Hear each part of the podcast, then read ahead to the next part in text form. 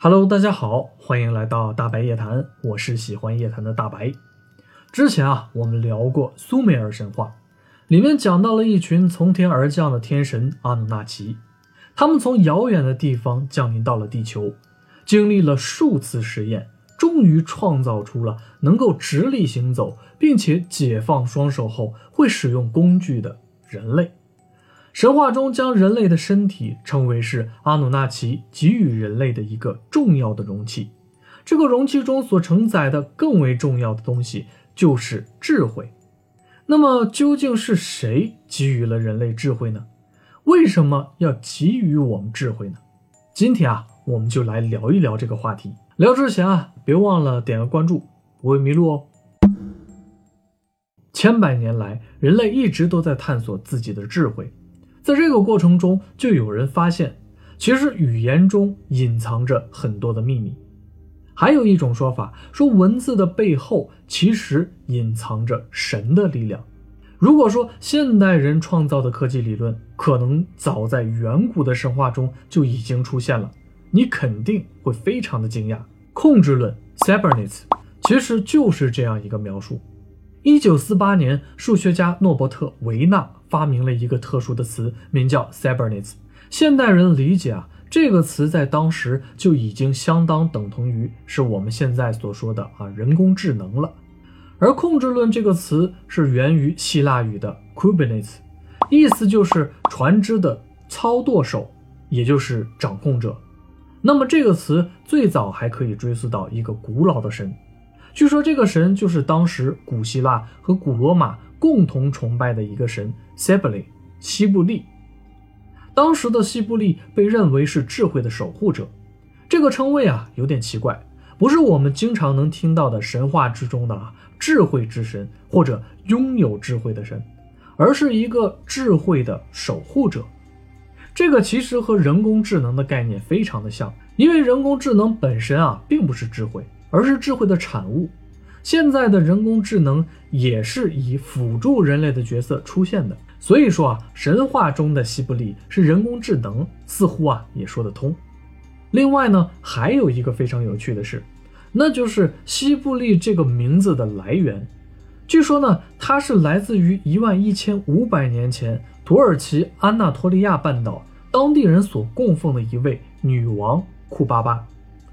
当地有关库巴巴的传说就是啊，他是智慧的化身，哎，和西布利这个智慧的守护者啊，听起来好像非常的接近啊。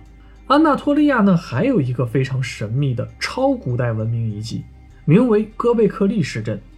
据说这个石阵建立的时间啊，比英国的巨石阵还要早六千年，这个可不得了啊！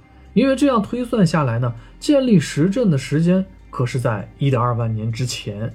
那个时候的人类呢，还处于石器时代。那个时代想要建造这样规模的建筑，估计需要花费几十甚至是上百年啊！而且呢，二十年前的一些考古学家在研究过戈贝克利石阵后发现啊，这个神秘的遗址内没有任何人类居住和活动的迹象。也就是说，这个戈贝克利石阵啊，不是用来居住的。这让我们现代人呢，非常的难以理解。你想啊，费那么大力气建这么一个建筑啊，或者说房子，不是为了遮风挡雨的，哎，那是用来做什么的呢？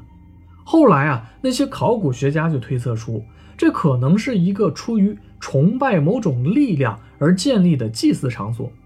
回过头看啊，当时被记载的呢，最著名的就是那位智慧的化身库巴巴女王了。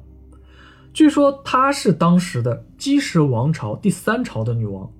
这个呢，被记录在了苏美尔的王表之上。传说她也是整个苏美尔王表上唯一一位被记载的女王，在位有一百年之久。所以有人觉得戈贝克利石阵很可能就是同时期用来祭祀这位智慧的化身库巴巴的。这还不是最令人惊讶的地方啊！回到库巴巴这个名字上，cube 这个词是英文 cube，也就是立方体啊这个词的词源。也就是说呢，库巴巴这个名字中啊，还有代表着立方体的意思。而且传闻在库巴巴作为女王统治安纳托利亚的时候，当地人还流传着一种供奉天外陨石和立方体的习俗。他们认为啊，这两种物体都是来自天空之上的神。神话中也记载着，库巴巴是乘坐这个巨大的立方体来到地球的，是超自然力量呢，还是超科技力量？我们现在是不得而知的。但是呢，可以用我们今天的眼光来脑补一下这个所谓的巨大立方体，从天而降，还能装载着拥有智慧的生命体。哎，这不就是科幻传说中外星人和他们的飞船吗？所以有人就推测啊，说智慧女王是一个来自外太空的智慧生命。而且呢，非常非常让人惊讶的是，在西方圣经神话中也有类似立方体的存在。圣经的启示录第二十一章中就记载了这样一个物体：城是四方的，长宽高都一样，共有四千里长。光凭这几句话，你肯定猜不到这是描述什么的啊！这其实是描述从天而降的啊四四方方的一座城，它的名字叫做耶路撒冷。据说啊，在古代美索不达米亚平原流传的吉尔加美什史诗中呢，也描绘了一个神秘的立方体，是一个行驶在大洪水中的啊方形的船。哎，你是不是也想到了啊？传说中的史前大洪水？还有诺亚方舟的故事呢，啊，方形的船嘛。脑补一下，曾经啊，有一个地外智慧文明，乘坐着立方体一样的宇宙飞船来到了地球之上，给予人类智慧，帮助人类度过一个又一个的灾难。这些被记载成了神话，在每一个流传下来的神话传说中，都隐约有着他们的影子。好，思绪好像飘得有点远啊。让我们回到赋予我们人类智慧这件事儿上，不知道大家是怎么看待立方体这个东西的？我个人看到这种既简单又复杂的完美的几何体呢，让我第一件事就联想到的是高科技，是数学，是计算。世界上啊，有一款著名的沙盒游戏《Minecraft》啊，里面基础的元素呢，就是一个个的方块。据说国外有很多人用这些简单的方块啊，就能培养人的编程和逻辑思维。你看啊，立方体啊和编程还有数学联系在了一起啊，很不可思议吧？而且呢，用立方划分空间，几乎就是我们一个公认的这么一件事儿。我们平常就会说啊啊，这个空间有多少平方米啊，有多少立方米，这就是一种呢深入人心的计算概念。在现代啊。人工智能、超科技也有和立方体相关的神秘概念，比如电影《黑客帝国》的英文名呢就叫 Matrix，翻译过来呢就是矩阵。立方体呢就可以看作是一种矩阵。在有关于智慧化身库巴巴的神话中呢，还有一个令人非常震惊的描述，就是人类和智慧本身都被库巴巴模拟过。我仔细的理解啊，并且脑补了一下这句话。模拟人类的智慧，哎，这首先听起来好像库巴巴就不是一个人类，而是一个类似 AI 程序的存在。只不过呢，它是有一个人的形态在那儿。智慧女王呢，又是从天而降的掌控者。这个啊，让我想起了小说《三体》里面也有这样一个啊类似人工智能的角色存在。